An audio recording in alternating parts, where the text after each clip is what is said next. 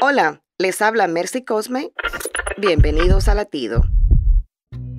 En mi país se come despacio los dulces caseros para que no se acaben. Aplicamos poco perfume para que duren más. Al viajar no queremos regresar y cuando nos vemos con amigos no queremos separarnos. Lo mismo le pasó a cuatro discípulos al subir a una montaña. Fue tan maravillosa la experiencia que le dijeron a Jesús que acampara allí por un tiempo y se quedara con ellos.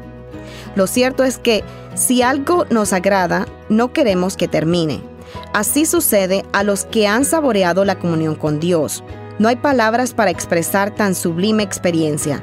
Entonces queremos permanecer con Él. Te animo a probar esa experiencia tú también. Dile, Señor, quédate y haz campamento en mi corazón. Latido les llega a través del ejército de salvación.